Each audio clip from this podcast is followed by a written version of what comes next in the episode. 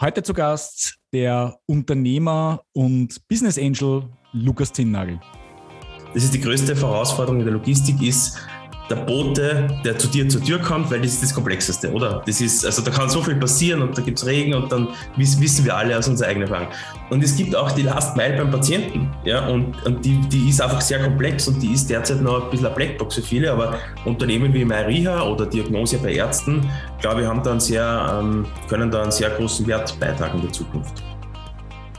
Ja, Gespräch heute mit Lukas Zinnagel. Ähm, ein sehr spannender, breiter Bogen wieder mal. Wir hatten ihn ja schon einmal zu Gast vor zwei Jahren.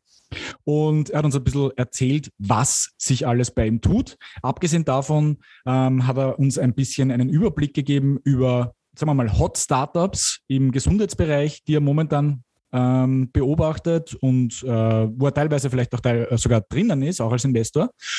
Und ein sehr spannender äh, Punkt, den wir diskutiert haben mit ihm, war, was jetzt die Last-Mile-Lieferung in der Logistik verglichen mit der digitalen Gesundheitsversorgung, äh, Versorgung, Entschuldigung, äh, wie diese Dinge zusammenhängen. Ja, und dabei haben wir uns auch angeschaut, was bedeutet es, wenn man jetzt ein digitales Gesundheitsprodukt auf den Markt bringen möchte, welche Kommerzialisierungsoptionen gibt es, welche Rolle spielt hier die Bereitschaft der Ärzte out of pocket etwas zu zahlen, also welchen Share of Pocket man bei Ärzten erreichen kann.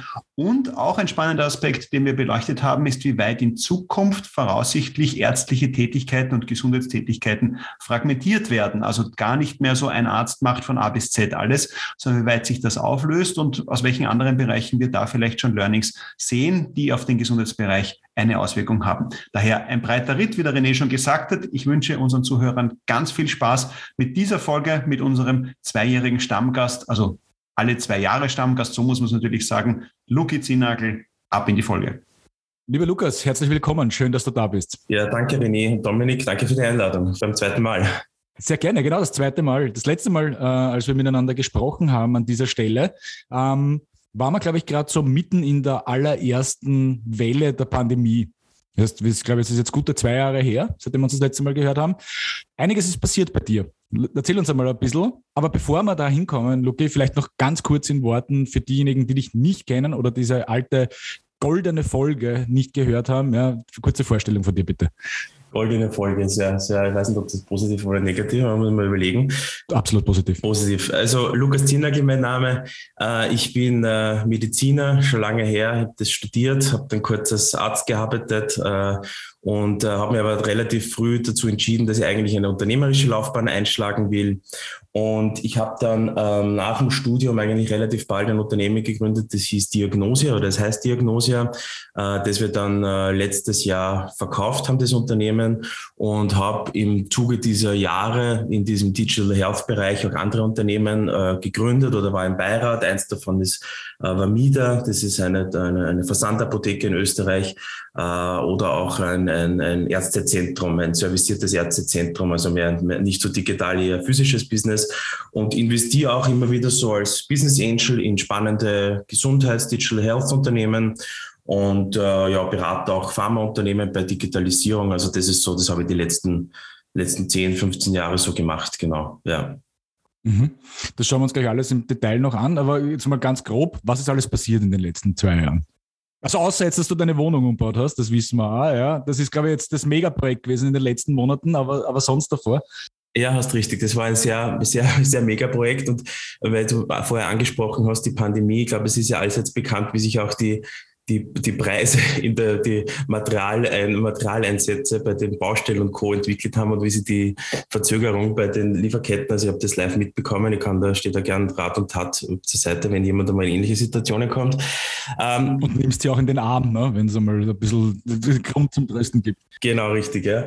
Ähm, was hat sich seit dem letzten Mal, die, die größte Veränderung war wahrscheinlich, dass, äh, die, ähm, dass wir unser Unternehmen Diagnose ja mehrheitlich, also ganz, also zu 100 Prozent an den österreichischen Apothekerverlag verkauft haben. Das war ein sehr äh, langer und sehr interessanter, für mich lehrreicher, spannender Prozess. Äh, wir haben da auch mit einer so einer M&D-Beratungsfirma zusammengearbeitet und haben dann äh, überlegt, also für uns war diese Überlegung, wenn wir jetzt das Unternehmen haben wir jetzt seit zehn Jahren aufgebaut, wir haben da ein äh, funktionierendes, solides Geschäftsmodell in Österreich und für uns war dann die große Frage, wie machen wir jetzt, wie machen wir da jetzt weiter? Und haben im Zuge dessen die Gespräche mit dem Apothekerverlag begonnen damals. Wie gesagt, das ist jetzt schon wieder ein Zeitl eigentlich her. Und, ähm, äh, und haben dann gesehen, okay, diese meine, meine, meine Grundhypothese war eigentlich immer, dass so etwas, was wir bei Diagnose machen, eben, also vielleicht nur für die anderen nochmal kurz, das ist eine digitale Arzneimittelinformationssuche, eine App äh, für medizinische Fachkreise, für Ärztinnen, für, für Gesundheitsdienstleister. Und ähm, weil ähm, der, die, die österreichische Politikerschaft ja schon sehr auf diesem eigentlich, von, das Fundament von denen ist ja eigentlich die Arzneimittelinformationen oder die Arzneimittelkompetenz. Und da haben wir aus diesem digitalen Kanal, den wir da die letzten zehn Jahre aufgebaut haben, dachte ich mir auch immer, das passt eigentlich extrem gut dazu, weil gerade diese Verlage und gerade die Medizinverlage, da passiert ja auch in Deutschland sehr viel, die, für die ist es eine, eigentlich eine strategisch wertvolle Ergänzung, meiner Meinung nach, wenn man sich so digitale Assets dazu kauft und dann den eigentlich eine vom Print auf digital äh, eine, eine, die ganze Bandbreite abdeckt, die es meiner Meinung nach jedes äh, moderne Medienunternehmen natürlich mittlerweile äh, anbieten muss, was eh absolut zum Standard gehört. Ja, und das war natürlich ein großer Schritt und dann für mich auch sehr persönlich, weil ich habe das die letzten zehn Jahre als, als, als Gründer und als Geschäftsführer eben geleitet und dann mal, also das ist mein Baby und das da loszulassen und, und dann zu sagen, okay, ähm, äh, ich, ich gehe da auch raus als Geschäftsführer und das wird integriert, das ist mittlerweile auch äh, vollwertig integriert äh, in, in, in, in das neue Unternehmen. Äh, die haben die Produkte erweitert, also da tut sich sehr viel. Ähm, das war natürlich eine sehr ja, emotional und äh, auch eine sehr spannende, lehrreiche Zeit, würde ich sagen. Ja. Und, genau. du bist, und du bist direkt raus, oder? Also ihr habt es verkauft und du bist direkt raus, nichts Earnout oder sonstige Geschichten noch? Ich bin dann raus, genau, wir haben dann gesagt, äh, das genau, wir haben da, da gab es natürlich, wir haben uns dann ein bisschen, das, wir haben da ein bisschen verhandelt natürlich, da gibt es immer sehr viele Verhandlungen, aber es hat. Wie lange hat das dauert insgesamt, die Verhandlungen? Vom ersten Gespräch?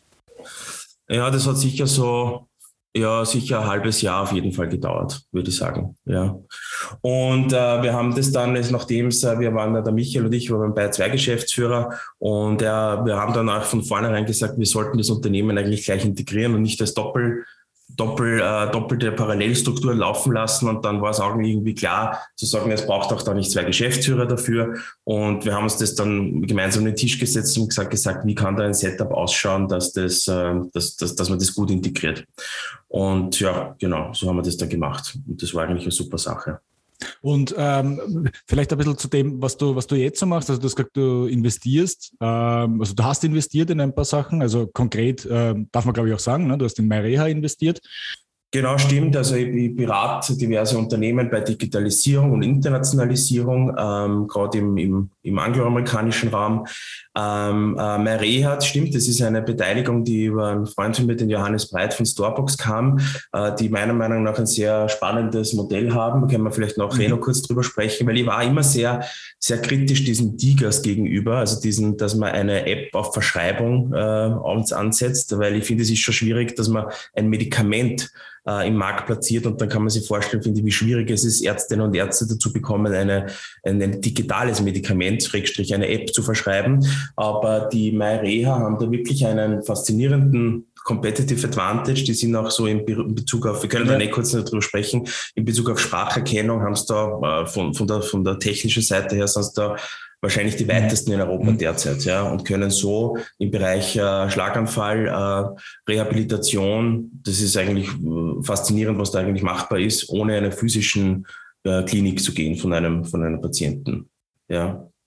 Ich klinge mich da ein zum Thema Geschäftsmodell und da komme ich ganz kurz auch nochmal zu deiner Diagnosegeschichte zurück. Äh, wenn ich es richtig verstanden habe, habt ihr ja Diagnose am Anfang gestartet als eine App, die vom Arzt bezahlt werden kann im Sinne des Abo-Modells. Und das hat sich ja dann im Laufe der Zeit ein bisschen gewandelt. Und das würde mich ein bisschen auch zur Frage zurückbringen, wie siehst du jetzt das Thema Geschäftsmodell? Wer nimmt jetzt für, auch wenn du über DIGAS, also digitale Gesundheitsanwendungen sprichst, wer nimmt dafür eigentlich jetzt in Zukunft Geld in die Hand? Ist es der Patient? Ist es der Arzt? Ja, wo ich ja bei beiden noch ein bisschen skeptisch bin, ob nämlich, ja, die nehmen schon Geld in die Hand, aber nicht in der Höhe, um ein Geschäftsmodell daraus zu finanzieren. Ist es die Industrie? Sind es die Stakeholder, Krankenhäuser etc.? Also wie könntest du jetzt vielleicht von Diagnosen Diagnose ja kommend und auch den Wandel des Geschäftsmodells sehend beurteilen, wer zahlt in Zukunft für diese Dinge, die ja sinnvoll sind, aber durch einen schwierigen Revenue Stream teilweise in der Finanzierung eine echte Challenge haben. Ja, stimmt, stimmt. Ich glaube, da hat sich die letzten, auch seitdem wir das letzte Mal gesprochen haben, ganz relativ wenig geändert, weil einfach die Zyklen extrem langsam sind in der Medizin und im Gesundheitsbereich. Du hast vollkommen recht. Wir hatten damals begonnen von, äh, haben gesagt, okay, das ist ein Produkt, das hat einen Mehrwert, das dient primär den Ärzten und den Apothekern, die werden auch dafür zahlen. Aber man sieht, dass einfach ähm, das total schwierig ist, reinzukommen. Was wir uns natürlich, was wir dann geschafft haben, ist, dass wir einen B2B-Kanal aufgebaut haben und dann zu den Krankenhäusern und Institutionen gegangen sind. Und das funktioniert sehr, das funktioniert schon sehr gut, weil die sind es auch gewohnt, dass sie Software einkaufen, äh, dass sie das anbieten. Ich, ich, ich sehe das so, Dominik. Wenn eigentlich, wenn wir hier sprechen, jetzt wenn wir, bleiben wir mal bei einer Software oder bei einer App im Professional-Bereich, dann ist das für mich ja eigentlich wie ein Stethoskop oder wie ein weißer Mantel. Eigentlich ist das ein Teil, das ich zum Arbeiten brauche. Und wie kommt eigentlich der, der angestellte Arzt oder die angestellte Ärztin dazu, dass sie jetzt ein Tool, wie zum Beispiel Diagnose, das brauche ich zum Arbeiten, das ist ja kein Hobby, das brauche ich, um meine Patienten bestmöglich zu behandeln, das ist gleich, gleichzusetzen mit einem KISS oder mit meinem, äh, mit meinem Ultraschallgerät, das wird ja auch nicht out of the pocket bezahlt. Das heißt, da finde ich, da, da haben wir, das war so für mich ein, ein, ja, ähm, ein Wechsel in meiner Vorstellung, ja, wie das Geschäftsmodell funktioniert, dass es eigentlich, wie kommt der Anwender dazu, dafür zu bezahlen und eigentlich muss das der Arbeitgeber, und das ist nun mal das Krankenhaus in der Regel, dafür zahlen. Ähm, beim Patienten sehe ich noch immer ganz wenig Modelle, äh, wo ich glaube, dass das funktioniert und die Modelle, die sind relativ ich würde sagen, die sind schon eher weit weg von der Medizin. Also wenn man sie zum Beispiel äh, in, in, Deutschland gibt es Formel, Formel Skin, das ist ein sehr, sehr gutes Beispiel, die sehr gut funktionieren beim Patienten, ist so ein Subscription-Business äh, mit äh, magistral zubereiteten ähm, äh, dermatologischen Arzneimitteln. Äh, wir kennen alle Manual, Hims und, und Hers, die, die ganzen vertikal integrierten Online-Generika-Firmen, die eigentlich im Kern meiner Meinung nach eine Generika-Firma sind mit einer großen digitalen Komponente, aber im, im Kern verkaufen sie letztendlich ein Medikament. Prozent. Und wenn ich das schaffe, dass ich so viele digitale Mehrwerte rundherum liefere, dann ist es offensichtlich auch möglich, dass Patienten dafür zahlen. Aber wo funktioniert das bei Haarausfall und der erektiler derzeit? Global muss man auch schauen. Also diese Börsennotiert in den USA und sie haben nur immer eine, eine drei, vier Indikationen, wo sie bewiesen haben, dass das geht. Ja. Äh, MyReha, ich, ich finde es sehr spannend, weil ich glaube, das ist, also wir haben da auch sehr viel darüber diskutiert, eben bevor die Beteiligung auch sehr viel Gedanken darüber gemacht da glaube ich, dass das, wo es funktionieren kann, ist, wenn du in einem sehr, sehr speziellen Bereich drinnen bist. Und wenn du da eine gewisse, äh, eine gewisse starke Positionierung erreichst. Und dann bleiben wir bei dem Beispiel vielleicht Neurorehabilitation. Das ist etwas, wo es einen großen Pain gibt. Das ist eine sehr spitze Zielgruppe eigentlich, die kann man sehr gut erreichen, weil es gibt Reha-Kliniken, die, die nur dafür da sind. Aber wenn die Patienten in diesen Reha-Kliniken drinnen sind, was, dann werden sie dort neurorehabilitiert, meist physisch, also, physio, also äh, physiotherapeutisch. Aber was passiert eigentlich danach? Und gerade im Bereich Schlaganfall, wo es dann, äh, wo die Patienten ja Sprachfindungsstörungen haben, kann man eigentlich über so Trainings relativ viel rausholen. Das passiert aber derzeit überhaupt nicht. Und da glaube ich, und das ist auch ein großer Painpoint, weil der Schlaganfallpatient, der, der, das, was sehr auffällt, ist dann, wenn, wenn man beim Supermarkt an der Kasse steht und man merkt, dass man so eine Sprachfindungsstörung hat. Das heißt, du hast als Patient einen relativ hohen Painpoint, das du aber durch so ein digitales Therapeutikum wie MyReha relativ gut in den Griff kriegen könntest.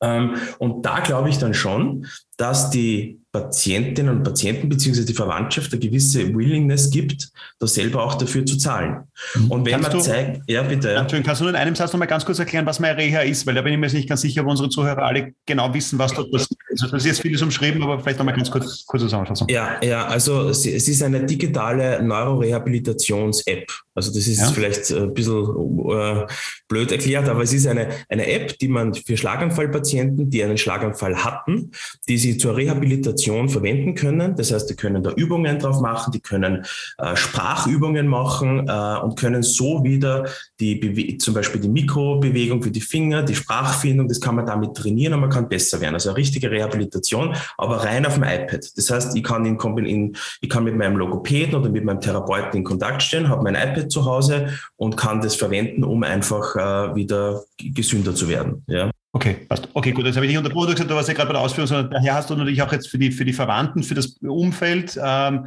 also für die pflegenden Angehörigen, wie es ja dann oft so heißt, äh, hast du natürlich jetzt auch nochmal einen Mehrwert, weil die wiederum auch da einen Teil dann einfach. Ja, und es gibt eine Überprüfung des Progress. Ich glaube, das ist ja auch ein wesentlicher Punkt von, von, von dem Service. Ne? Genau, es gibt eine super Überprüfung des Progress genau richtig, du bindest auch den Therapeuten mit ein, das heißt, du eigentlich, du hast irgendwie eine Schnittstelle zu den Therapeuten, das ist, das gibt's ja alles derzeit nicht, das ist ja derzeit eine Blackbox, weil der, der Patient wird in der Regel heimgeschickt und wird dann ja ein paar Monate wieder einbestellt, was dazwischen passiert, weiß eigentlich niemand. Das heißt, es ist meiner Meinung nach logisch, dass da irgendeine digitale Kette oder ein Austausch kommen wird zwischen dem Therapeuten und dem Patienten und das eigentlich abgebildet werden muss. Ein anderer Bereich ist, das ist auch eine Beteiligung von mir, ist das Moki. Ja, äh, das ist eine Art hochspezialisiertes ähm, äh, Docfinder, um es einfach zu sagen. Und da geht es um den Bereich äh, Orthopädie, Zahnheilkunde und Schönheitschirurgie oder ästhetische Medizin. Und das ist wieder ein komplett anderer Bereich natürlich, aber da gibt es auch eine Willingness von Patienten out of the pocket ähm, zu, zu chargen, weil, weil da, da, da gibt es schon eine Willingness, dass ich als Patient für den operativen Eingriff oder für meine Keramikkrone oder was auch immer viel Geld in die Hand nehmen. Und da gibt es auch, glaube ich, die Möglichkeit, dass die Patienten gewillt sind, mehr sich digital, ähm, also dass die da auch für, für Online-Services Geld ausgeben. Also entweder es ist eher sehr ein Premium, lifestyle eher Bereich oder es ist eine sehr spezielle Nische im tiefmedizinischen Bereich, ja, wie zum Beispiel Neuro Neurologie. Jetzt hätte ich nochmal eingehakt kurz bei eurem Diagnose-Case. Jetzt habt ihr ganz am Anfang angefangen und habt festgestellt, okay, gut, also die Ärzte sind nicht bereit zu zahlen. Das ist aber noch einige Jahre her. Hast du das Gefühl, dass sich das jetzt bis ins Jahr 2021 verändert hat. Die Willingness der Ärzte für jetzt eine andere. Also ist nicht, nicht der Arzt im Spital, wo ihm das dann das Spital zahlt, sondern der niedergelassene Arzt, der sagt, ja, mir ist das wurscht, kostet mich x Euro im Monat, das gebe ich aus. Wie weit hat sich diese Willingness aus deiner Sicht verändert? Also ich habe in meinem Kopf immer dieses Konzept des Share of Mind und Share of Wallet. Ich weiß nicht, ob euch das ein Begriff ist, ja, aber wenn man sich vorstellt, der das Kreisdiagramm des Arztes oder der Ärztin von, vom Mind, also von der Aufmerksamkeit und vom Geldbörsel, ist 100 Prozent. Und jetzt überlege ich mir, ja, wie wird das allokiert? Wie gibt es diese Person aus? Woran denkt die? Und wenn man jetzt, ich glaube, es ist sehr schwer zu sagen, wir können die ja nicht über einen Kamm scheren, weil du kannst jetzt irgendwie den jungen Assistenzen auf der Uniklinik schwer mit dem, mit dem äh, praktischen Arzt in der Peripherie, mit der Hausapotheke vergleichen.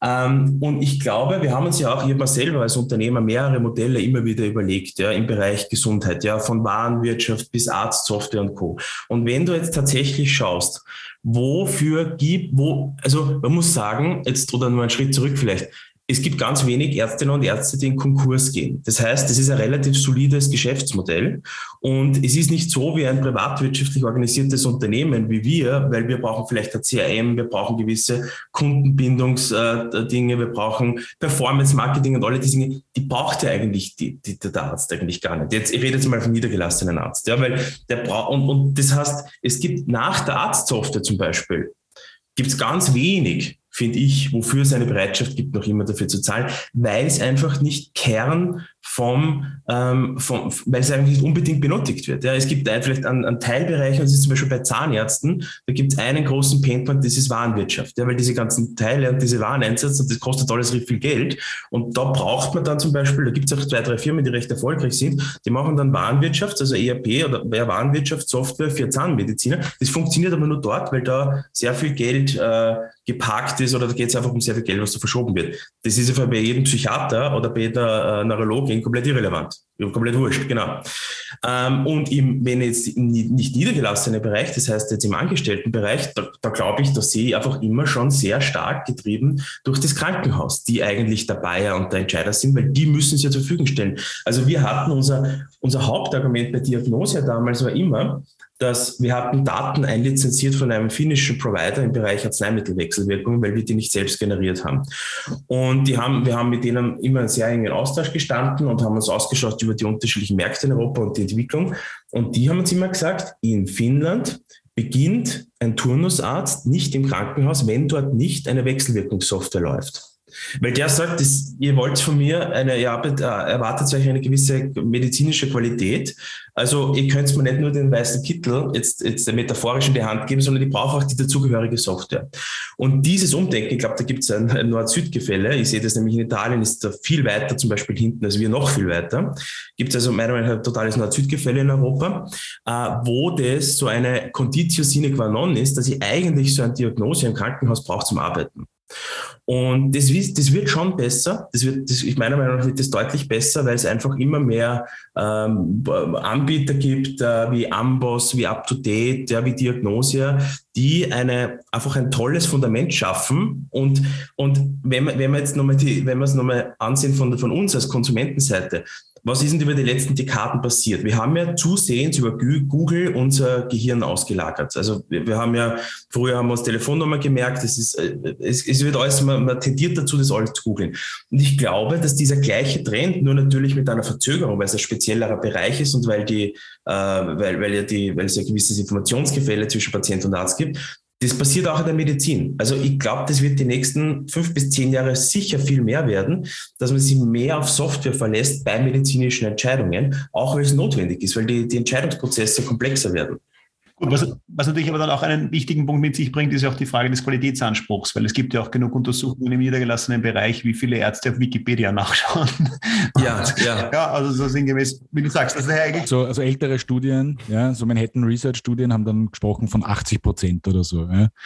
Und, und, und noch einmal, und noch einmal genau, weil genauso viel wirklich ihre medizinische Entscheidungsgrundlage der äh, Behandlungsweise auch auf Wikipedia-Daten beruhend äh, entschieden. Ja, ja, ich finde, da muss man sehr drauf schauen, von wann waren diese Studien, weil die Frage ist, was gab es damals überhaupt an Anbietern?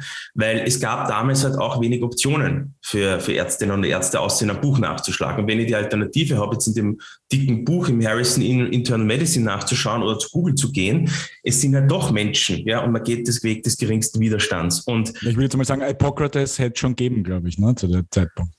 Ja, das jetzt in, aber ich glaube, in Amerika waren die Zahlen wahrscheinlich auch besser, ja. Und wir haben das auch gesehen bei Diagnose. Also ich bin, ich habe da jetzt keine Longitudinalstudie, aber ich bin überzeugt davon, dass wenn man sich jetzt österreichische Ärztinnen und Ärzte angeschaut hat und über deren Nutzungsverhalten im Bereich im Arzneimittel, dann könnte ich mir vorstellen, dass dieser Share von Google-Suchen auf Diagnosia-Suchen, dass das äh, diametral verlaufen ist über die letzten zehn Jahre. Ich, ich komme noch einmal kurz zum, zum, zum Krankenhaus zurück. Ja, das wäre jetzt nochmal ja. eins interessant, nämlich auch die Parallele zum, sage ich mal, pharmazeutischen Geschäft mit Medikamenten. Dort habe ich ja das Thema, ich versuche eine Awareness zu schaffen bei den Ärzten etc. und mache dann die Commercials mit der Anstaltsapotheke, mit dem Einkaufsverbund etc. Wie verkaufe ich jetzt Software im Krankenhaus? Wie habt ihr das gemacht? Also wie, welche Rolle spielt hier der Arzt im Sinne von als Treiber so, ich will das unbedingt haben und wer sitzt euch dann final gegenüber? Die Einkaufsabteilung wahrscheinlich vom Krankenanstaltenträger. Aber wie hat das dort funktioniert? Du, äh, gute Frage, ist sehr komplexer Prozess. Ich weiß das sehr gut, weil ich selber glaube ich, jeden Diagno äh, jeder, in jedem österreichischen Krankenhaus zumindest einmal ein- und ausgegangen bin und mit allen dort gesprochen habe und, und gesagt habe, ihr braucht unbedingt Diagnose, sonst könnt ihr gar nicht weiter existieren. Und ähm, es ist eigentlich so, würde ich sagen, also bei uns war das immer so, dass die IT sehr relevant ist, weil eigentlich sowas wie Diagnose oder auch Maria wird im Krankenhausbereich als eine klinische Applikation gesehen. Klinische Applikationen sind eigentlich Subsysteme von den Krankenhausinformationssystemen, also vom KISS. Mhm. Und das KISS liegt eigentlich in der Hoheit von der, von der IT, von der EDV-Abteilung. Das heißt, da kommt auch eigentlich in der Regel das Budget her. Ähm, was du aber brauchst natürlich ist, dass die die IT sagt ja, sie machen ja keine inhaltliche, sie machen schon teils eine inhaltliche Evaluierung, aber der, der, der Treiber, der Entscheidungstreiber kommt aus der Medizin. Das heißt, wir haben das so gemacht, dass wir einfach, wir haben, wir hatten das immer, unser Konzept war immer, dass unsere mobile App gratis ist, um auch gewisse Awareness zu schaffen, um eine niedrige, niedrigschwellige, eine niedrige Barriere zu haben, um Diagnose zu kennen und zu erreichen und dann äh, über die B2B, über das Krankenhaus eigentlich zu monetarisieren und dass das Krankenhaus letztendlich die Subscription zahlt. Und so haben wir eigentlich, ich nenne es immer Internal Champions versucht zu identifizieren. Also Ärztinnen und Ärzte, auch Anstaltsapotheker, die gesagt haben, du, das ist eine super App, die, das finde ich cool, das taugt mir. Und mit denen gemeinsam sind wir dann auch zu, ähm, zu, ähm, äh, zu den Krankenhaus-IT-Abteilungen ähm, äh, gegangen und gesagt, schaut, ich hab's da, wir haben da vier, fünf Kollegen, unterschiedliche Abteilungen, die würden das gerne haben, die benutzen das jetzt schon. Gibt es da Möglichkeit, das auch auf, Anstalts auf, auf Krankenhausebene anzuschaffen? Also sehr multimodal. Ich finde, B2B ist extrem komplex. Dann gibt es natürlich Ausschreibungen, wo es nochmal eine Komplexität äh, gelingt, aber ja, wir haben da, also ich glaube, wir haben fast so jedes zweite oder fast jedes dritte Krankenhaus in Österreich verwendet jetzt Diagnosia, ja, in Österreich. Mhm. Und was ist jetzt aber nochmal, damit ich es richtig verstanden habe, was ist jetzt nochmal die strategische Vision, die jetzt der Apothekerverlag damit hat?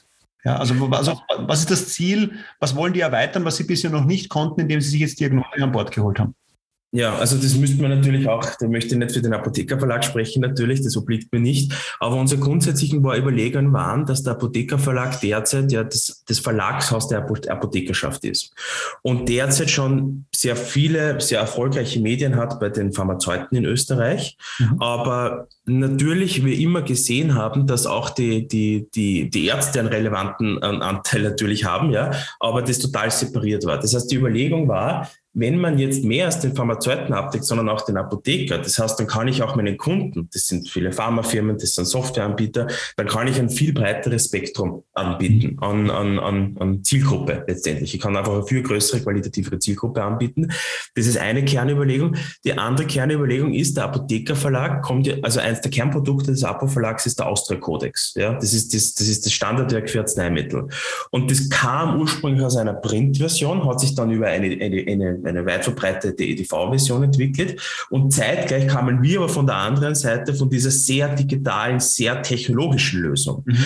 Und das ist eigentlich sehr komplementär, weil so hat der Apothekerverlag jetzt einfach eine, hat das eigentlich super, äh, eine super Abdeckung ja, im mhm. Bereich der, ähm, dieser, der Arzneimittellösung. Und das waren so, glaube ich, die Kernüberlegungen. Ja, genau. Eine Frage hätte ich jetzt noch in diese digitalen Gesundheitsanwendungen hineingehen. Das ist ein bisschen Diagnose, aber auch in Richtung MyReha. Wie funktioniert jetzt oder wie entwickelt sich, beides wäre interessant, äh, hier zu hören von deiner Seite, die Zusammenarbeit mit der Industrie? Ja, weil es war ja so ein bisschen geplant, glaube ich, so nach dem Motto, naja, also ich könnte jetzt in Diagnose, könnte ich jetzt Werbung schalten oder könnte ich Informationen weiterschalten. Das ja. ist einmal ein Aspekt. Ja, wie siehst du generell aber die Zusammenarbeit Industrie, digitale Gesundheitsanwendungen? Was kann da funktionieren, nämlich sowohl mhm. kommerziell als auch inhaltlich? Mhm. Also die, ähm, wir haben dann letztendlich, weil du vorher auch immer gefragt hast, wir hatten am Anfang versucht, ja, dass, die, dass, die, dass die, die Ärzte die Zahler sind und haben das Geschäftsmodell dann aber vor schon vielen Jahren mittlerweile haben das relativ, ich würde nicht sagen geändert, sondern wir haben es erweitert, weil wir haben eine Freemium-Variante draus gemacht, mhm. weil wir gesehen haben, okay, die Industrie hat ein Interesse am digitalen Zugang zu Ärztinnen und Ärzten. Mhm. Ähm, und das haben wir dann auch monetarisiert und das ist ein relevanter Eckpfeiler von Diagnosia und ich glaube, das wird auch ein relevanter Eckpfeiler von Werden in der Zukunft. Weil, wenn ich ein, wenn ich ein, wenn ich ein Pharmaunternehmen bin oder ein MedTech-Unternehmen bin, dann ist es eigentlich mein Ziel, dass ich möglichst viel über mein meine, meinen Adressaten, ja, meinen User äh, kennenlerne. Und äh, der User im, bei Diagnose ist die Ärztin oder der Arzt, die Medikamente verschreibt. Und ich will eigentlich wissen, wie kann ich den dabei unterstützen, um bessere Arzneimittelentscheidungen zu treffen. Und wie denkt er und wie tickt er und wie agiert er. Und das Gleiche ist bei Maria meiner Meinung nach äh, beim, ähm, beim äh, wenn ich jetzt eine, wenn ich jetzt zum Beispiel eine Medizintechnikfirma bin, die Neurorehabilitationsgeräte oder Software mhm. entwickelt, Maria weiß sehr viel über diese Patienten natürlich. Ja. Wir wissen, okay, wie, wie, wie, wie langfristig machen die diese Therapien, wie, wie sind die Qualitätsunterschiede. Also wir arbeiten da sogar an einer größeren klinischen Studie derzeit, die du auch brauchst für die Tiger, mhm. wo du auch klinisch irgendwie beweisen musst, dass es einen, ähm, dass, dass das, was du machst, einen Impact hat am Patienten. Und das ist ja, da merkst wie, wie, wie das zusammenfließt, weil das ist eigentlich genau die gleiche Denke, die eine Pharmafirma oder ein Medizintechnikunternehmen.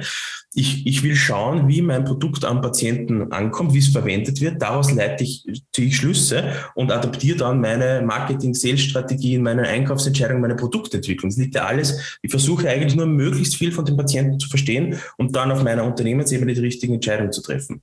Und dahingehend glaube ich, dass diese und derzeit ist es aber für viele Pharmafirmen oder Medizintechnik, ja, glaube ich, eine relative Blackbox, ja, weil es ist noch immer, es ist noch immer der Prozess eigentlich Medikamentenabgabe, und dann gibt es natürlich, es gibt, man kann, kann man natürlich Verschreibungsdaten und solche äh, Daten natürlich mir anschauen.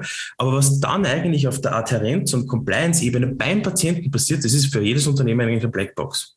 Für mhm. Unternehmen wie MyReha ist das aber nicht, weil die sind ganz nah dran am Patienten. Die wissen genau, wie oft er das verwendet und warum er es verwendet. Und das ist meiner Meinung nach zukünftig ein Wert, auch für die Industrie. Weil ich, ich tauche einfach, ich habe einfach mehr Datenpunkte. Ja, mein Datenpunkt endet nicht bei der Apotheke oder beim Arzt, sondern ich komme wirklich zum Patienten hin. Und das muss eigentlich, finde ich, mein strategisches Ziel als Industrie sein. Ja, weil äh, dann kann ich bessere Entscheidungen treffen. Und es müssen alle in diesem Ökosystem Mediziner Interesse haben, dass der Patient oder die Patientin am Ende des Tages die bestmögliche Therapie bekommt. Und das heißt auch mit der richtigen, dass, dass die Compliance stimmt und die Adherence stimmt und die Dosisintervalle stimmen und ob man, dass man es richtig einnimmt und nicht falsch einnimmt oder richtig. Also und das, glaube ich, das ist, finde ich, diese, das ist für mich so ein Kernthema, ja, dass diese, Ticket, diese Last Mile, beim, also in der Logistik spricht man von der Last Mile. Das ist die größte Herausforderung in der Logistik, ist der Bote, der zu dir zur Tür kommt, weil das ist das Komplexeste, oder? Das ist, also da kann so viel passieren und da gibt es Regen und dann wissen wir alle aus unserer eigenen Erfahrung. Und es gibt auch die Last Mile beim Patienten, ja, und, und die, die ist einfach sehr komplex und die ist derzeit noch ein bisschen eine Blackbox für viele, aber Unternehmen wie MyRiha oder Diagnose bei Ärzten, glaube ich, haben da einen sehr, ähm, können da einen sehr großen Wert beitragen in der Zukunft. Bei den digitalen Geschäftsmodellen oder bei den digitalen Anwendungen hast du ja oft aus meiner Sicht die Herausforderung, dass die Patienten oder dann die Ärzte das auch regelmäßig nutzen. Weil äh, ja. wenn wir kennen, wie viele Apps haben wir auf unserem äh, Handy schon ja. installiert und dann wieder verwendet. Also nach einmal aufmachen ja. und wieder angeschaut. Richtig. Das ist ja, äh, ist ja frappant hoch. Wie, wie habt ihr das bei Diagnose gelöst und auch was, wie ist zum Beispiel bei MyReha, wie weiter da drinnen bist, müsstest du es dann sagen. Ähm, mhm. Was habt ihr davor oder beziehungsweise was sind so ein bisschen die Trigger Points, die ihr aus der Erfahrung drücken könnt, um jetzt sozusagen die Nutzung in die Höhe zu bringen? Weil das ist ja, sage ich einmal, ein wesentlicher Punkt. Wenn das nicht genutzt wird, ist es nach kurzer Zeit deinstalliert oder auch wieder abbestellt. Ja, ja, also das ist auch ein, etwas, was ich mir bei so kleinen Investments, im so Business Angel Investments auch sehr genau anschaue, diesen Product Market Fit. Mhm. Weil man kann eigentlich schon in diesen frühen Phasen sehr gut, wenn man sich diese User-Kohorten anschaut, diese so oft zitierten Daily Active, Weekly Active, Monthly Active Users, also die Retention, die, die, die Retention meiner Kohorte, der Churn, das heißt, wie viele brechen nach wie vielen Tagen ab, wie viele Prozent verbringen wie viele Minuten in der App drinnen, das, da braucht man gar nicht viel Geld. Also das ist auch für mich so ein Tipp an jeden irgendwie Unternehmer, der in dem Bereich überlegt, etwas zu machen. Man braucht, man kann ein gut, ein gut, ein richtiger Product Market Fit. Mhm. Wenn man diesen Product Market Fit, ähm, äh, kann man eh googeln, hat der, der Herr Andreessen hat das einmal, glaube ich, von dem kommt das, ja. Aber wenn man halt, das sagt eh schon der Name, was das ist, wenn man den gefunden hat, dann braucht man meiner Meinung nach gar nicht mehr so viele CRM und Performance und Push-Notifications und Co., weil dann löst du letztendlich ein Problem. Also wenn diese Initialen Aktivitätsraten funktionieren, dann ist das für mich immer ein Zeichen, mm -hmm, you're onto something. Also das ist dann für mich, okay, da gibt es ja offensichtlich, löst sie für irgendjemanden gerade ein Problem, sonst würden das die Leute nicht verwenden. Das war bei Diagnose so, wir hatten extrem hohe, hatten, haben noch immer extrem hohe Aktivitätsraten. Warum? Weil es einfach für die Ärztinnen da draußen ein sehr schneller, einfacher Weg ist, zur Information zu kommen, ein vertrauenswürdiger. Und bei MyRiha sind diese Zahlen ein Wahnsinn, ehrlich gesagt, diese, äh, diese frühen Zahlen. Also diesen Patienten, dem man dieses iPad in die Hand drückt, und wir hatten, da gibt es natürlich viele Bedenken, kann man sagen, ja, ja, sind die, die sind ja motorisch, meine, das ein Schlaganfallpatienten, kann der überhaupt dieses iPad bedienen und die sind ja in der Regel tendenziell vielleicht eher älter.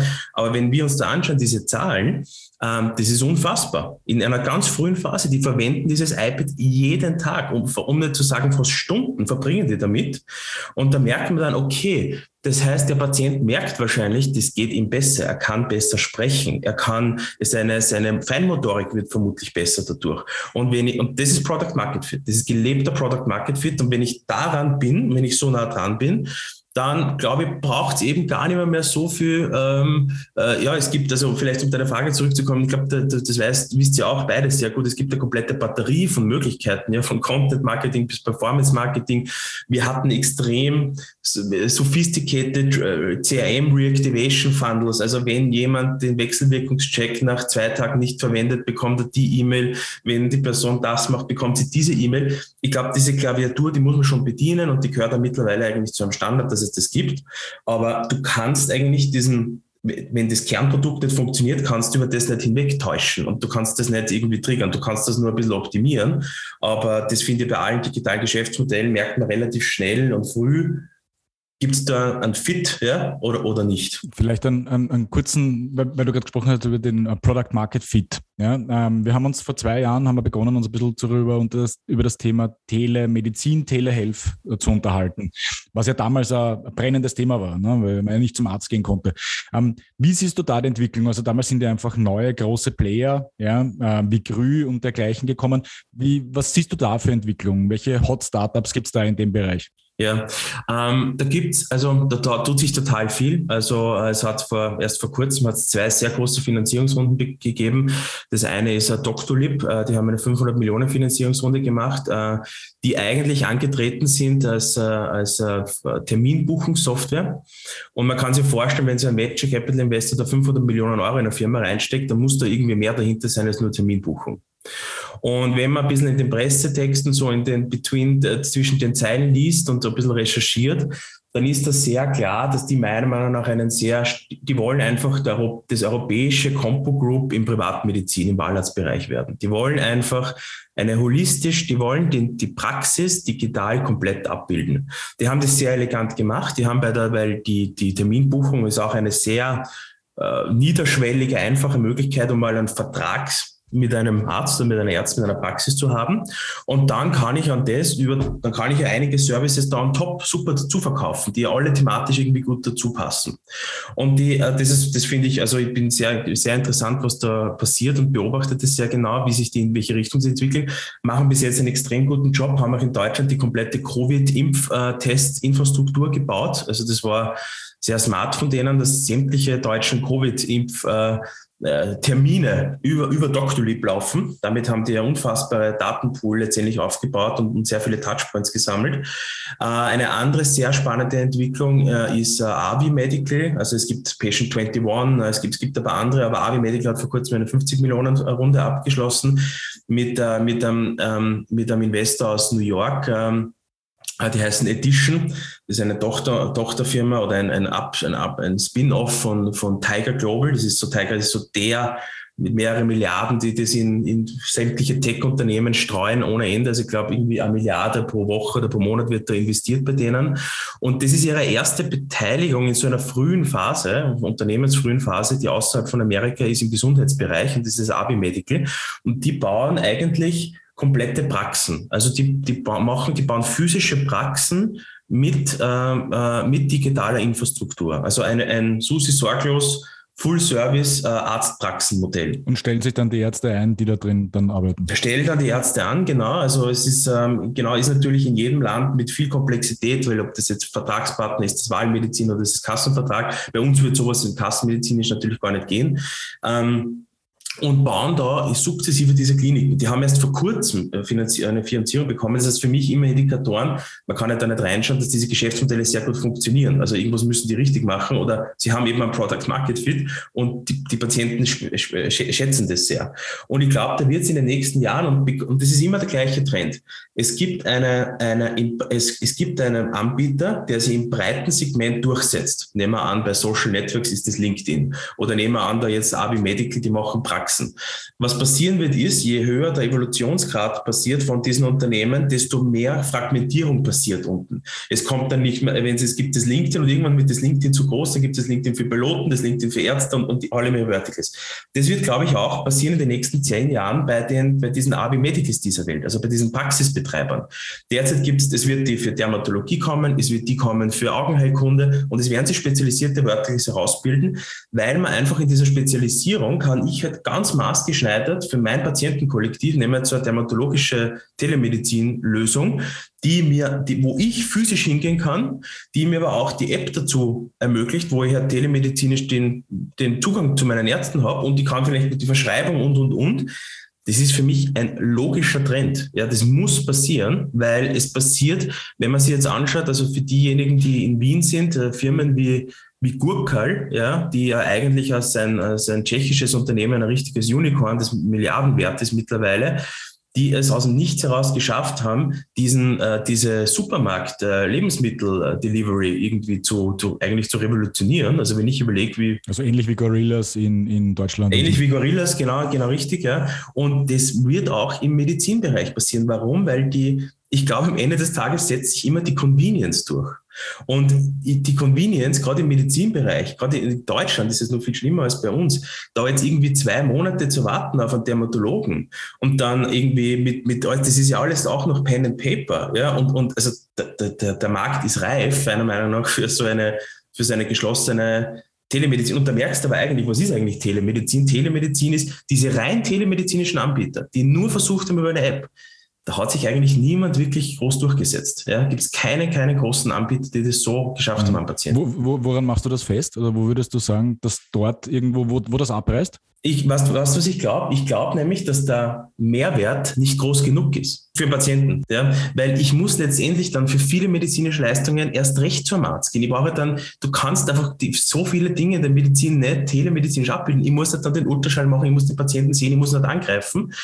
Äh, und ich glaube, wenn du jetzt nur diesen rein digitalen, therapeutisch-telemedizinischen hast, ja, dann kommst du einfach ganz schnell an eine Grenze, wo du sagst, okay, jetzt ist eigentlich der Mehrwert, jetzt muss ich den Patienten eh einbestellen oder ich muss ihn eh sehen oder wir müssen uns treffen oder, oder irgendwie, weißt du, wie ich meine? Ja, ja was siehst du es vielleicht, vielleicht äh, gewagte, gewagte These vielleicht, ja, aber als Ergänzung, ja, also ich behaupte jetzt einmal, erstes Anamnesegespräch, ja, ähm, wirst wahrscheinlich mit einem Chatbot genauso gut führen können wie mit einem telemedizinischen Arzt. Ja. Also jetzt, sagen wir mal, man muss jetzt nicht unbedingt einen Arzt dort hinsetzen, aber jemand muss dann irgendwie das Ergebnis aus dem, was der Chatbot dann mit dir führt, mehr oder weniger auswerten ja. und dann eine Entscheidung zu treffen, sowas mache ich jetzt als nächstes mit dir. Ja, richtig. Ja? Ja. Ähm, siehst, du da, siehst du das kommen oder, oder denkst du, ja, na, na, 100, na ganz, ganz sicher, weil, äh, weil natürlich, weil es, eh standardis es wird standardisierter, dadurch wird es qualitativer. Da werden natürlich viele extrem nicht happy sein damit. Ja, das, wird, das, ist, das werden, glaube ich, schon fundamentale Änderungen. Du nimmst den Ärzten Business weg, ne? Also ja, das auch, genau, natürlich. Und du, du, du, du bist da, du, du hast eine Kerbe da drinnen, die du da reinschlägst, ja, über so eine, so eine digitale Lösung. Ich meine, gibt es viele, ja, äh, Health und Symptome und, und viele andere, die da irgendwie versuchen, eben da in diesen Patientenarzt irgendwie da reinzukommen, was natürlich sehr schwer ist, ja, im Radiologiebereich ist man relativ relativ weit äh, schon. Aber ja, ich sehe es als Ergänzung. Äh, und ich glaube, die große Frage ist, du, ist es so, ist es so ein bisschen diese Apple- oder Google-Mentalität? Ist es ein geschlossenes System oder ist es ein fragmentiertes, offenes System? Und ich glaube, diese derzeitigen Anbieter wie Avi Medical und Co., die glauben sehr daran, dass das aus einer Hand sein muss. Dass das aus einer, ich, ich, ich bin in diesem Ökosystem dann drinnen, so wie wenn ich bei Apple bin. Dann bin ich, und in diesem Ökosystem funktioniert es halt sehr gut. Und die andere Alternative ist, das werden sie lauter Nischenplayer etablieren und, und, und der Patient kann dann aktiv entscheiden, wo ich jetzt was und es gibt dann Interstandards. So wie, also man sagt ja zum Beispiel, Fintech ist fünf bis zehn Jahre voraus, was Health Tech ist. Und was passiert bei Fintech? Jetzt, ich weiß nicht, wie diese Regulierung da auf EU-Ebene genau heißt, aber soweit ich weiß, müssen ja Banken mittlerweile ihre Konten über offene Schnittstellen, über APIs, über irgendwelche Protokolle anderen zur Verfügung stellen. Das heißt, ich kann mir mittlerweile, wenn ich jetzt eine App habe, kann ich mir eigentlich an mein Bankkonto irgendwie eine App dran entwickeln, mehr oder weniger, weil sie diese Standards entwickeln haben müssen. Das wird früher oder später, diese Open Standards, die werden natürlich in der Medizin auch passieren. Und sobald ich diese Schnittstellen habe, wird es auch möglich sein, werden sich auch andere Firmen rundherum entwickeln. Also ich glaube, das ist eine Mentalitätsfrage, geschlossenes versus offenes System. Ähm, wir sind nur immer im Medizinbereich einfach hinten, was, was Fintech und Co. Es wird, also es hat in allen Fällen ist diese Evolution, die es in anderen Bereichen gegeben hat, wie eben Financial Sachen, wird es auch, auch bei Medizin geben. Ja, äh, und da kann man darüber diskutieren. Ich glaube nur immer, das Damoklesschwert, ehrlich gesagt, in Europa, ich habe jetzt ja diese europäische Brille auf, ist, dass Gesundheitsversorgung und Medizin ein eigentlich zutiefst staatliches Unterfangen ist. Äh, nehmen wir ein Beispiel. Äh, wer würde jetzt ein Venture Capital Investor aus München oder aus Wien in einen privaten Autobahnbauer investieren? Ich weiß es nicht. Ja, ich glaube, es wird immer jeder davon ausgehen, na, das ist eigentlich infrastrukturrelevant. Das ist Glasfaser, das ist, das ist Ordination Krankenhaus, das ist im öffentlichen Bereich zu Hause. Und das wird nicht in, durch einen privaten, Amerika ist da ganz anders. Das ist, wissen wir, die, die sagen, okay, da, da kannst du dann börsennotierte Konzerne rundherum bauen. Das ist, finde ich, so das Damoklesschwert.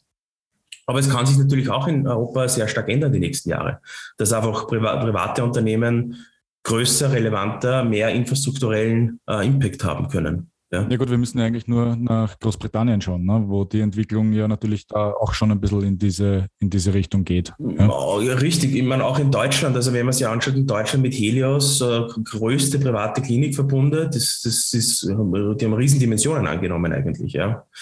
Ähm, ja. Die spannende Frage ist ja trotzdem, ich meine, das habt ihr zum Beispiel, glaube ich, auch bei Vamida gesehen, ähm, diese Thematik, wie schaffe ich es, dass der Kunde das erste Mal bestellt? Und genau das Gleiche habe ich dann bei allen telemedizinischen oder sonstigen Gesundheitsapplikationen das gleiche Thema. Wie schaffe ich es, dass der das erste Mal sich bei mir registriert? Und das ist jetzt die spannende Frage, auch zu deiner, zu deiner Frage. Es wird interessant, wie sich entwickelt, aber ich habe natürlich die Thematik, jetzt will ich ehrlich gesagt nicht eine Anwendung für meine dermatologischen Konsultationen haben und eine für meine orthopädischen und eine mein Ohrenarzt, der dabei janarisch, muss ich mir jedes Mal frisch registrieren.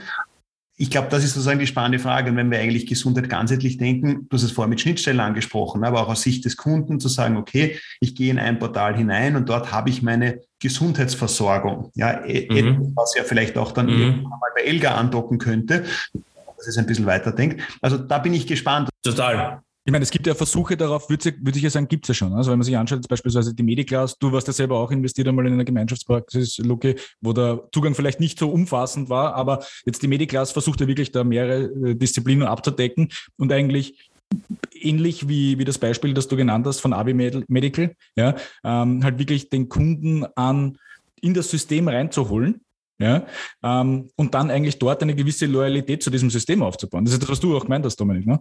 Ähm, und, und wie, wie komme ich zu diesem Erstkontakt? Wie komme ich zu dem ersten Kunden? Das ist das Spannende. Ne? Ja, das und dann, glaube ich, das Thema, das der Luki auch vorher angesprochen hat, ist die Thematik, diese wohnortnahe Versorgung dann auch noch einmal. Weil ich glaube ja persönlich, das ist ja ein bisschen ein, ein Hinkebein auch bei der Mediclass-Geschichte, dass ich dann immer, wenn ich jetzt einen Arzt brauche, dann in den zweiten Bezirk fahren muss. Das geht, wenn ich im dritten und im ersten wohne, aber wenn ich jetzt so im 23. wohne, ist der Weg bis nämlich weil dazwischen sind viele Wahlärzte, die ich. Ich, ich glaube, diese, ja, stimmt. Ich glaube, diese Modelle, also A wie, A wie Medical oder Mediclass oder halt, man kann das auch umlegen auf jede andere Branche, immer an irgendwelche Lager wie Starbucks zum Beispiel von Johannes Breiter. Diese Modelle funktionieren, wenn es viele Standorte gibt. Genau richtig. Und dann haben sie aber einen ziemlichen Effekt. Dann können sie extremen Wert schaffen.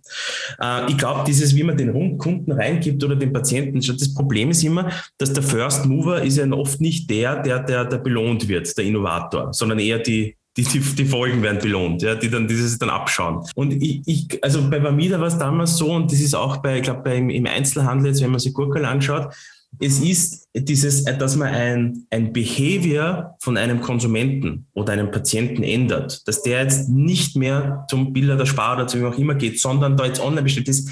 Wenn das die erstmalig machen und erleben, was das für eine Experience ist, dann machen sie es, glaube ich, in der Regel, wenn die Experience besser ist, dann machen sie es immer wieder. Und da haben, und ich glaube, das ist so wie bei, also jeder, der schon mal einmal, also jeder, der, also dieser erste ist auch, deswegen ist die Acquisition Cost beim ersten natürlich am teuersten. Aber wenn ich, wenn ich jetzt einmal bei Amazon bestellt habe und das durchexerziert habe und diese Experience habe, ist eine hohe Wahrscheinlichkeit, dass ich wieder bestellen werde. Das heißt, ich, ich glaube, diese, das, das ist halt sehr viel, da muss man jetzt sehr viel in Branding investieren und in sehr viel in ja, Änderung von Konsumverhalten. Und das ist halt extrem schwierig, wenn ich, ich meine, wir sind als Menschen seit äh, Dekaden, gehen wir irgendwie in, eine, in einen Supermarkt, der nehmen das aus dem Regal raus, gehen zur Kasse, zahlen und gehen heim. Jetzt kommt irgendjemand her und sagt, ja, na, das brauchst du alles nicht und du kannst vielleicht sogar noch aber und dein Lieblingsregal und, du, und du, das ist schon alles in dem Warenkorb drinnen und und und. Ja. Das wirkt alles sehr innovativ und sehr super, aber das ist extrem schwierig eigentlich, obwohl es so einen Vorteil bietet zum Bestand dass das ändert. Und das ist bei der Medizin nicht anders. Ich meine, jeder von uns ist gewohnt irgendwie, du, wenn man sich diesen Prozess durchdenkt, ich brauche jetzt den Arzt oder die Ärztin, dann googelst oder du fragst Freunde, dann machst du einen Termin, dann gehst hin. Und, und ich glaube, wenn aber jeder mal erleben würde oder erlebt, ja, wie so ein, wie man sie in so einem oder in Amerika Go Forward zum Beispiel, die waren einer der ersten, die das machen in Kalifornien oder One Medical, ja, wenn, wenn man das erlebt, denkt, puh, okay, so geht's auch, das ist aber gar nicht so schlecht. Wobei man aber sagen muss, im, im, im medizinischen Bereich ist es ja oft auch nicht nur Convenience. Ne? Also jetzt Gurkel ist ja sehr äh, Convenience natürlich und, und ein tolles Erlebnis. Du hast im Vorgespräch hast auch gesagt, das wusste ich nicht, dass man auch OTC-Medikamente äh, über ja, Gurkel mitbestellen kann, richtig. was schon spannend ist. Ja. Gehen wir jetzt aber dorthin, wo es wirklich um die Gesundheitsversorgung derjenigen geht, die jetzt selber zum Beispiel nicht in die Apotheke gehen können, wo es um, äh, sagen wir mal, vom Rezept, ja, oder Dauerrezept oder, oder nicht Dauerrezept, aber ähm, der Patient, die Patientin hat auch vielleicht keine Angehörigen, die irgendwo hingehen können. Da gibt es ja auch jetzt, glaube ich, in Zusammenarbeit mit der Apotheke, äh, mit, mit den Apotheken direkt, yeah. sowas wie ein Lieferservice. Jetzt weiß ich aber nicht, ob das nur lokal ist in Salzburg oder ob das, äh, glaube ich, überall schon da ist. Und mir fällt jetzt auch der Name von diesem Service nicht ein, wo du ja tatsächlich auch dieses ganze System abgedeckt hast, in Zusammenarbeit okay. mit, den, mit den Apothekern. Aber das geht ja dann über die Convenience hinaus, sondern das ist ja tatsächlich ein Gesundheitsversorgungssystem, das da etabliert wird. Ja. Ähm, theoretisch könntest du es natürlich mit Online-Apotheken auch abdecken, ja, aber so geht es wirklich darum, du, die Apotheke ums Eck kriegt das Rezept und jemand wie äh, Jam Lieferando, Gurkel, whatever, bringt dir dann die Medikamente nach Hause, ja? Oder holt das Rezept, bringst du nach Hause, irgendwie sowas in der Art. Ja? Also wie wenn die, ähm, ich glaube, dass das sogar ein Großhändler macht im Hintergrund okay. und okay. das ja. Aber mir fällt es leider nicht ein. Wir, wir müssen uns nochmal erkundigen. Aber was ich nur damit sagen wollte, ist, da geht es ja dann tatsächlich um Gesundheitsversorgung und nicht Convenience. Ja. Das habe ich jetzt, glaube ich, dreimal gesagt, aber das war die Kernaussage jetzt. Das. ja, ja. Aber ich glaube schon, wenn ich da reinhaken darf, René, ich glaube, das, also das, das Konzept gibt es, ja, und es ist ja bei Google steckt ja dann auch eine, eine Wiener Apotheke im 10. Bezirk entsprechend dahinter. Ich glaube, die spannende Frage ist, wer ist bereit dafür zu zahlen, ja, und wie realistische Kosten haben wir hier ab, gebildet. Ich finde, das ist ja auch in diesen ganzen Geschäftsmodellen der spannende Punkt. Auch wenn ich mir zum Beispiel bleibe im Versandapothekenmarkt, ja, ich meine, da haben wir einen großen Player, der heißt Job Apotheke. Jeden Monat machen die Millionen Verluste, ja, und damit habe ich natürlich auch eine totalen äh, und dann sich in Schieflage im Markt drinnen. Ich habe auf der einen Seite die lokale Apotheke, die lokaler Arbeitgeber ist, eine Verpflichtung hat, die Apotheke zu halten etc. und irgendwie davon leben muss. Und auf der anderen Seite habe ich eine Shop-Apotheke, die Milliardenverluste machen kann, weil sie sich denken, okay, irgendwann einmal wird mich dann eh Amazon kaufen. Also ich glaube, das wird schon auch jetzt in der ganzen Versorgung eine spannende Frage werden, wie, wie entwickelt sich dieser Markt weiter? Und auch nämlich die zweite Situation, das merke ich zumindest bei mir jetzt ein bisschen, wo ich auch ein bisschen Amazon abtrünniger geworden bin, weil ich mir denke, so nach dem Motto, naja, also wenn jetzt ich jedes Buch bei Amazon bestelle, dann gibt es irgendwann einmal meine Buchhandlung um die Ecke nicht mehr. Und dann habe ich halt wieder ein weiteres verwaistes Geschäftslokal, wo ich dann um die Ecke gehe und dann ist halt wieder mal nichts los. Also mhm. ich bin da gespannt, wie sich dieser Markt entwickeln wird ja. und wann die Leute bereit sind, auch reale Kosten, die die Dinge einfach haben, ja. Ja, zu tragen. Zu tragen ja, Weil es geht, du brauchst schon Apotheke anschauen, weil ich kann einfach Aspirin mit minus 40 Prozent, kann ich schon anbieten, aber es ist halt kostendeckend. Stimmt, stimmt, ja. Aber ich glaube, was man schon sieht, also diese, diese, also diese Gorillas dieser Welt und die Jokers und Gurkels, die sind ja hochfinanziert über, über Risikokapitalgeber wie VCs. Und eigentlich, ich sage immer, eigentlich zahlen die ja unsere Rechnung. Du hast recht. Also die machen das eigentlich, die, das, das, was wir draufzahlen, warum wir so günstig krank zahlen eigentlich diese Investoren letztendlich. Und ich glaube, was man aber schon sieht, und ich finde, äh, die, die Essenslieferdienste sind da ein sehr gutes Beispiel, oder auch eigentlich Netflix und Amazon sind gute Beispiele.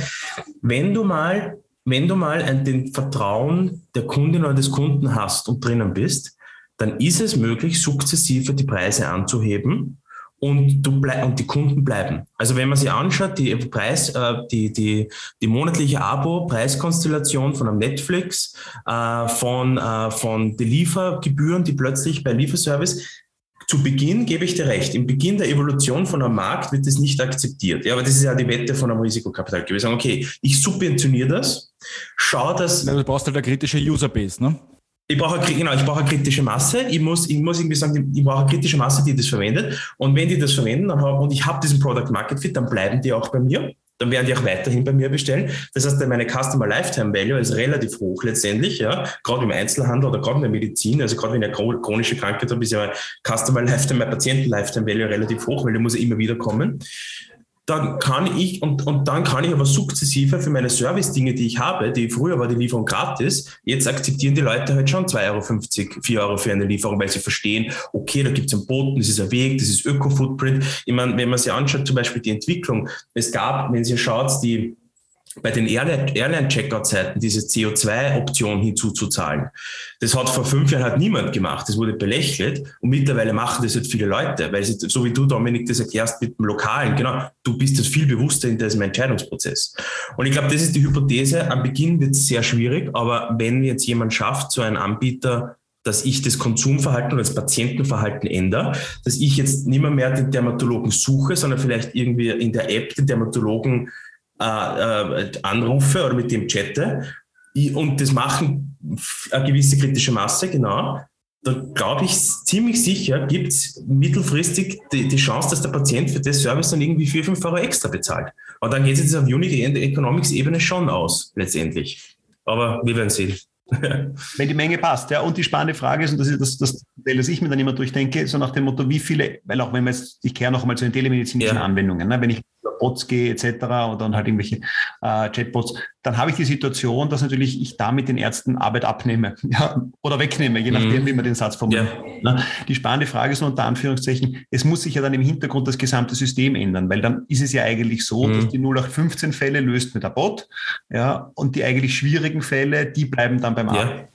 Dafür müsste ich aber plötzlich die Honorarstrukturen ändern, damit ja. sich die Vergütung für die Ärzte sich ändern. Ja, richtig. Das ist ja immer der spannende Punkt. Wenn wir jetzt die Technologie ändern, ja, verliere ich auf dem Weg aber so viel Ärzte, mhm. dass keiner mehr den Job machen will, weil dann wiederum für eine komplizierte ja. dermatologische Konsultation dann den 0815 Kassentarif zu bekommen, ja. das befürchte ich, könnte dann ein bisschen, äh, könnte dann ein bisschen schwierig werden. Und das finde ich die Challenge in diesen Märkten, dass natürlich Total. die Marktmechanismen und die politischen Entscheidungen überhaupt nicht zusammenhängen. Ja, und da finde ich, habe ich auch nicht ja. unter den Apotheken. Na, so schwierig wäre es jetzt nicht, ein Gorillas für Apotheken auf die Beine zu stellen, behaupte ich mm. einmal.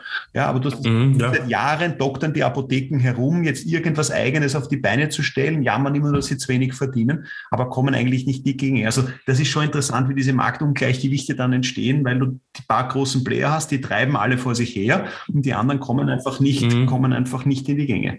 Ja. Mhm.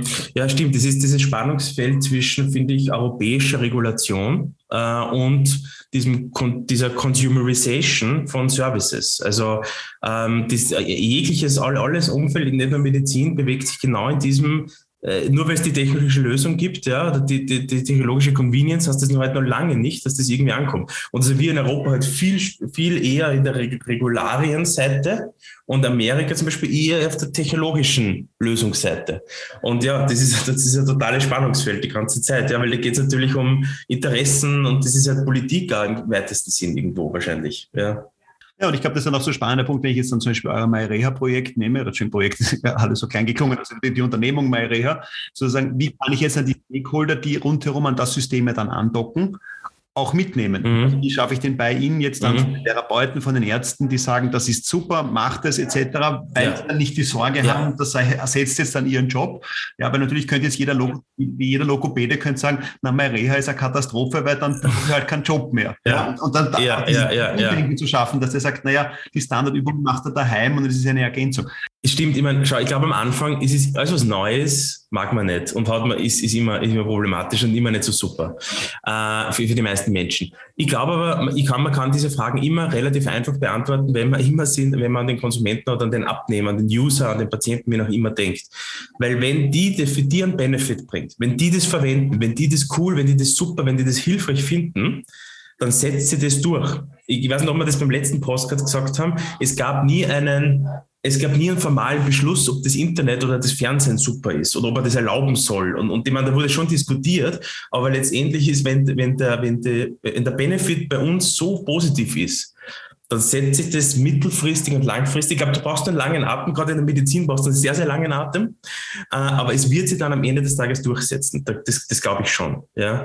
Ähm, vielleicht, was mir vorher noch eingefallen ist, also wenn diese, wenn du gesagt hast, auch die Versicherer, also die, wer sitzt eigentlich auf diesen Daten und wer, wer wäre in einer guten Position, eigentlich ist zum Beispiel eine Versicherung, eine Gesundheitsversicherung, eine Krankenversicherung, die ist ja eine der wenigen, die so eine dezentrale Metaebene eigentlich einhat. Ja, weil die weiß eigentlich über die E-Card oder im privaten Bereich über meine Person, meine, meine Polizennummer halt, die, weiß halt eigentlich alle meine Touchpoints. Die ist eigentlich so ein neutraler Operating System Layer irgendwie drüber und könnte eigentlich sehr viel draus machen. Also ich bin, ich schaue sehr, ich, ich beobachte sehr, was Versicherungen machen, äh, die eigentlich relativ solide, fade unter Anführungszeichen Geschäftsmodelle haben, aber meiner Meinung nach in einer sehr, sehr guten Position sind in den nächsten Jahren und Jahrzehnten, äh, da sehr aktiv in diesem äh, Gesundheitsbereich mitzugestalten. Ja, ist so mein Bauchgefühl. Zumal wir ja in Österreich, muss man dazu sagen, ein relativ einfaches System hätten. Ne, weil ja. eine österreichische Gesundheitskasse, die versichert alle Angestellten in Österreich und fertig. Also jetzt im Vergleich zu Deutschland, wo du ja mit, mit, mit Wahl, also mit, mit Versicherungswahlmöglichkeiten etc. das System wesentlich komplex hast. Also die ÖGK und dann für die Selbstständigen die SVS, wenn die sich ein bisschen connecten, haben die in Österreich, glaube ich, 5,5 Millionen Versicherte abgedeckt. Ja, stimmt. Und wissen sehr viel über die. Ja. die, wären gut informiert. Ja? Und ja. da kommt der Punkt, das haben wir auch schon in vielen Podcasts besprochen, auch immer diese gewisse Skepsis gegenüber Datenweitergabe, ja, die interessanterweise oft bei das Thema haben, wo ich mir denke, bei vielen privaten Apps gibt man die Daten schnell her, weil auch wiederum, ne, dass du diesen Product Market Fit hast, die Leute sind davon überzeugt. Und kaum geht zum Elga, hat jeder die Sorge, dass das mein Arbeitgeber weiß und dass das alle wissen und dass daher darf ich Elga meine Daten nicht geben. Also, ja, ja total heuchlerisch. Ja, ja.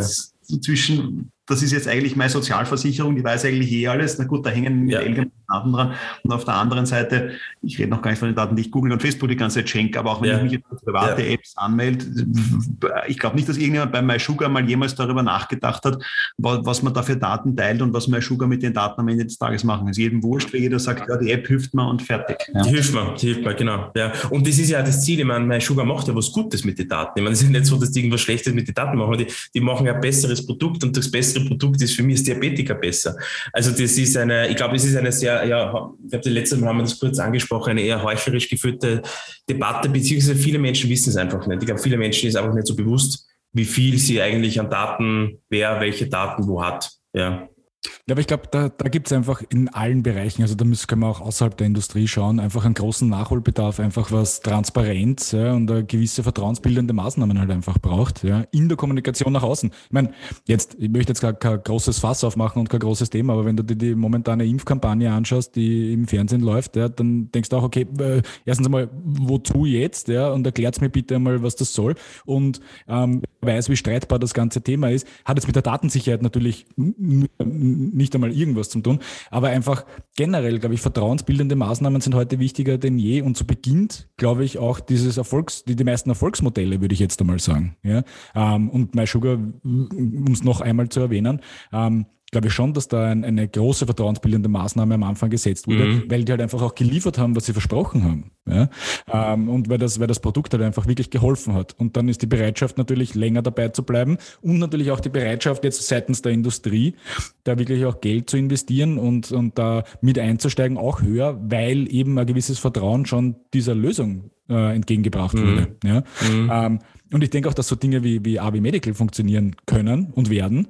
Nur das ist ja eine Frage, glaube ich, des Invest. Ja, so wie ihr richtig gesagt habt. Ähm, da muss ich in ganz, bleiben wir mal nur in Wien, ja, so wie ihr gesagt mhm. habt, ne, ob ich da jetzt im zweiten bin oder im 23. Also ich muss zumindest schon einmal sicher fünf, sechs Standorte aufmachen in Wien, damit ich eine gute Abdeckung habe. Mhm. Und dann gilt es halt daran zu sagen, so warum kommst du jetzt zu mir und nicht zum äh, praktischen Arzt? Richtig. Ja, ja, und also, und da muss man mal ein gewisses Vertrauen aufbauen. Und das stelle ich mir halt dann schon eine große Herausforderung vor, ähm, die natürlich sehr spannend ist. Ja, ja, ja. Und ich, du, diese Sachen sind halt extrem kapitalintensiv, wie du richtig sagst. Dann musst, du musst dann jemanden finden, der glaubt, an dich als Gründer oder an dich als Unternehmen zu sagen, okay, wir bauen da in den nächsten Jahren so viele Standorte und wir reden da nur von einer Stadt. Und ich glaube, das braucht es aber, wie du so absolut. Naja, und die, du machst ja nicht die Tieren auf und die Leute warten drauf, dass du aufgesperrt hast. Das darf man ja nicht vergessen. Ne? Genau, richtig, genau.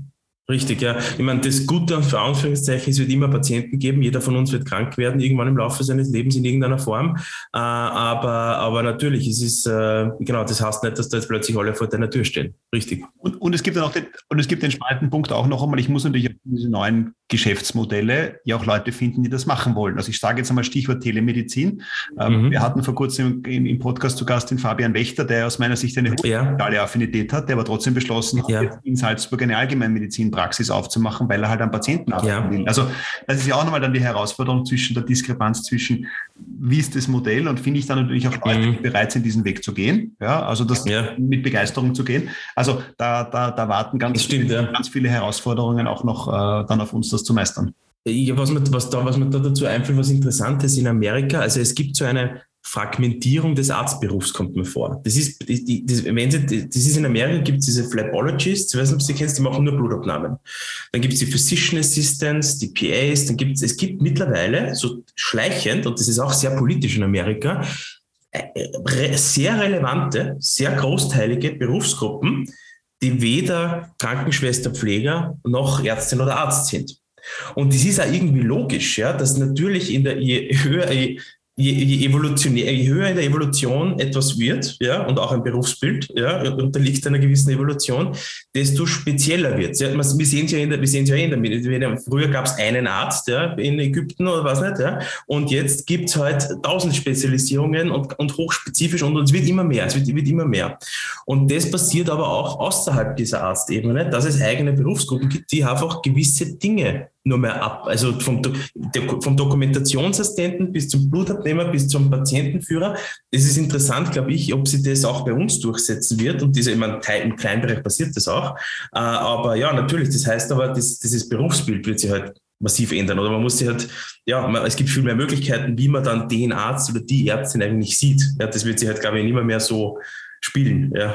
Also deine, deine Erwartung, um es noch einmal äh, zu versuchen, ein bisschen anders darzustellen, es geht, du denkst, es wird eine spitzere, Speziali also eine spitzere Spezialisierung, ja, schwierig auszusprechen, ähm, des Arztberufes geben unter Umständen. Ja, also den, den, den gibt es jetzt schon die letzten Jahre, ja. Also das ist ja die, die Fächer und die Subfächer und du musst jetzt, um einfach jeder sagt, also wenn wir schauen in der Onkologie, das, es gibt Zentren, ja, äh, es wird einfach gesagt, okay, du musst einfach, jeder weiß, je mehr Eingriffe die, die, der Chirurg oder diese Ärztin in dem Bereich hat oder Expertise, desto besser ist der Patienten-Outcome. Also du willst ja als Patient jemanden, der das oft macht und nicht der selten macht, ja, in der Regel. Und das weiß man auch statistisch, dass das besser ist. Und jetzt ist natürlich, jetzt ist aber, wenn du jetzt die, jetzt die innere Medizin hernimmst, das ist ja, das ist ja, also das hat ja so viele Facetten mittlerweile so, die, die, der Wissenszusprung in diesen Subfacetten ist so groß, dass du halt ganz schwer eigentlich, ich finde, du kannst halt ganz schwer ein, ein absoluter Spezialist für Herzinsuffizienz sein und, und, und gleichzeitig für Leberkarzinome, ja, der Top-Spezialist. Das, das, das gibt's halt nicht. Das, das passiert ja jetzt schon. Und, äh, und das passiert auch, finde ich, halt außerhalb der, der ärztlichen Berufsgruppen, wie eben Dokumentationsassistenten, Blut abnehmen, alle diese, diese Berufe, ja, die sich da entwickeln. Ja, ähm, ja. Das bedeutet aber auch, dass es weiter oben, schauen wir uns das jetzt wie ein Funnel an, weiter oben natürlich ja. auch mehr äh, Wissen und mehr Education über die ganzen Themen herrschen muss, vielleicht sogar auf Patientenseite, ja. Patientinnenseite, weil ich ja sonst nicht einmal weiß, wo ich jetzt genau hingehe. Ja, bessere Entscheidung, zu wem ich dann in Wirklichkeit gehe. Also das wird ja dann noch eklatant. Aber, die, aber die Qualität wird wahrscheinlich besser werden, weil du eher zu, zu der Person kommst, die dann einen besseren Ergebnis womöglich produziert in einer idealen Welt. Ja, ich meine, das ist jetzt alles sehr hypothetisch, aber ähm, ja. Nein, ja. Das, das nächste, was mir dann einfällt, ist, wird es dadurch nicht eine noch stärkere Zweiklassenmedizin basierend auf, wenn ich jetzt auf, aus Patientenseite ja. denke, ja. Ähm, wenn ich mir jetzt nicht anständig aufgrund meiner ähm, äh, akademischen Vorkenntnisse, vielleicht sogar, ähm, entscheiden kann, zu welchem Ort gehe ich jetzt am besten, dann kriege ich wahrscheinlich die schlechtere Behandlung als jemand anderem. Das ist eine Riesengefahr. Ich meine, da ist die Politik gefragt. Ja. Da muss die, dass, dass sowas nicht passieren darf und dass da aktiv dagegen gearbeitet wird. Aber der Trend hin, weil es für, weil weil für der Patient, der aus Saudi-Arabien den besten Herzchirurg will, der fliegt ja jetzt auch schon nach Harvard oder ins AKH oder wo auch immer. Das passiert ja jetzt auch schon, wenn ich das Geld habe. Das machen ja Leute. Ob dann der Outcome so viel besser ist, ob also dieser Return on Invest, ob der wirklich aufgeht, ob der deswegen so viel länger lebt, das sei dahingestellt. Aber das, das, das natürlich passiert das. Das passiert jetzt schon. Das haben wir mittendrin. Und ich glaube, das ist extrem wichtig, ja, dass von politischer, also meine persönliche Meinung ist ja, ähm, das darf, es ist politisch höchst relevant und höchst wichtig, dass das nicht passiert, ja, weil es ist in keinem unserer Interesse, dass du eine extreme Spaltung äh, von, also dass das ökonomische Background entscheidet über medizinische, ich meine, das ist eines der größten Errungenschaften in Europa. Also äh, das muss man sehr darauf aufpassen, finde ich persönlich. Ja, und es ist, halt, also ich, würde das auch hundertprozentig bestätigen. Ich hatte vor kurzem eine spannende Diskussion mit Lehrern zum Beispiel, ja, mhm. wo man gesagt hat, es ist ja eigentlich spannend, dass durch diese komplette Digitalisierung und jetzt Homeschooling und so weiter sich aber an der Art des Unterrichtens nichts geändert hat. Ja. Eigentlich könnte ich ja sagen, so nach dem Motto, wenn ich jetzt alle Kinder im Homeschooling digital vor Matheunterricht sitzen, ja, warum habe ich dann nicht die Situation, dass ich sage, okay, ich suche mir die zehn besten Mathelehrer in ganz Österreich Österreich zusammen mhm. und die zehn besten Mathelehrer in ganz Österreich unter erklären den Stoff.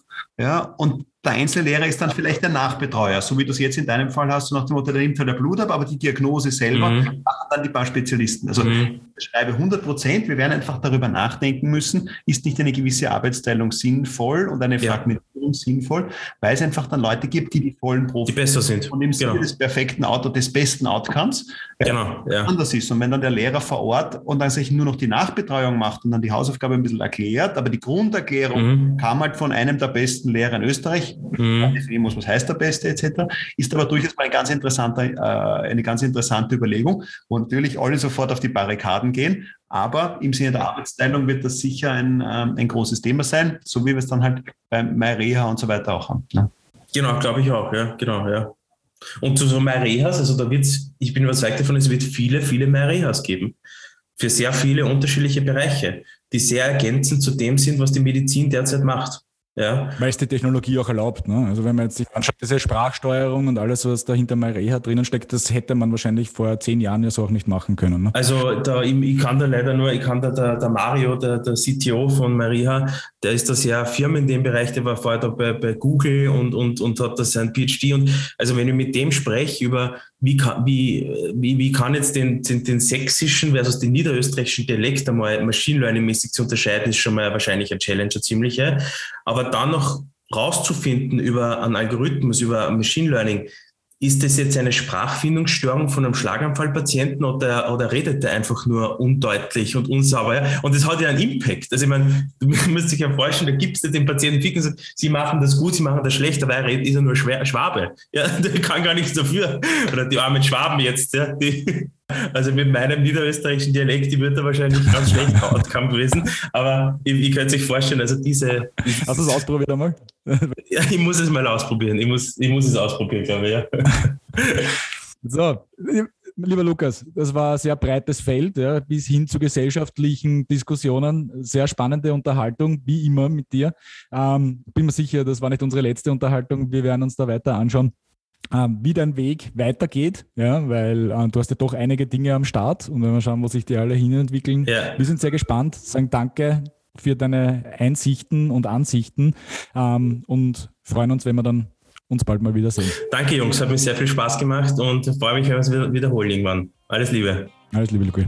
Danke dir. Spannende Stunde mit Luki Zinnagel. Wenn es Ihnen oder euch, liebe Hörer, gefallen hat, dann lasst uns bitte einen Like in eurer jeweiligen App da, damit dieser Podcast auch noch in die Breite gehen kann. Teilt ihn, gebt uns Feedback, darüber freuen wir uns natürlich auch an René oder mich, Dominik Flehner oder René Neubach. Bitte hier ein entsprechendes Kommentar. Wir freuen uns auf jeden Fall über Zuhörer und Feedback und in diesem Sinne viel Spaß auch bei der nächsten Episode, die in Kürze erscheinen wird.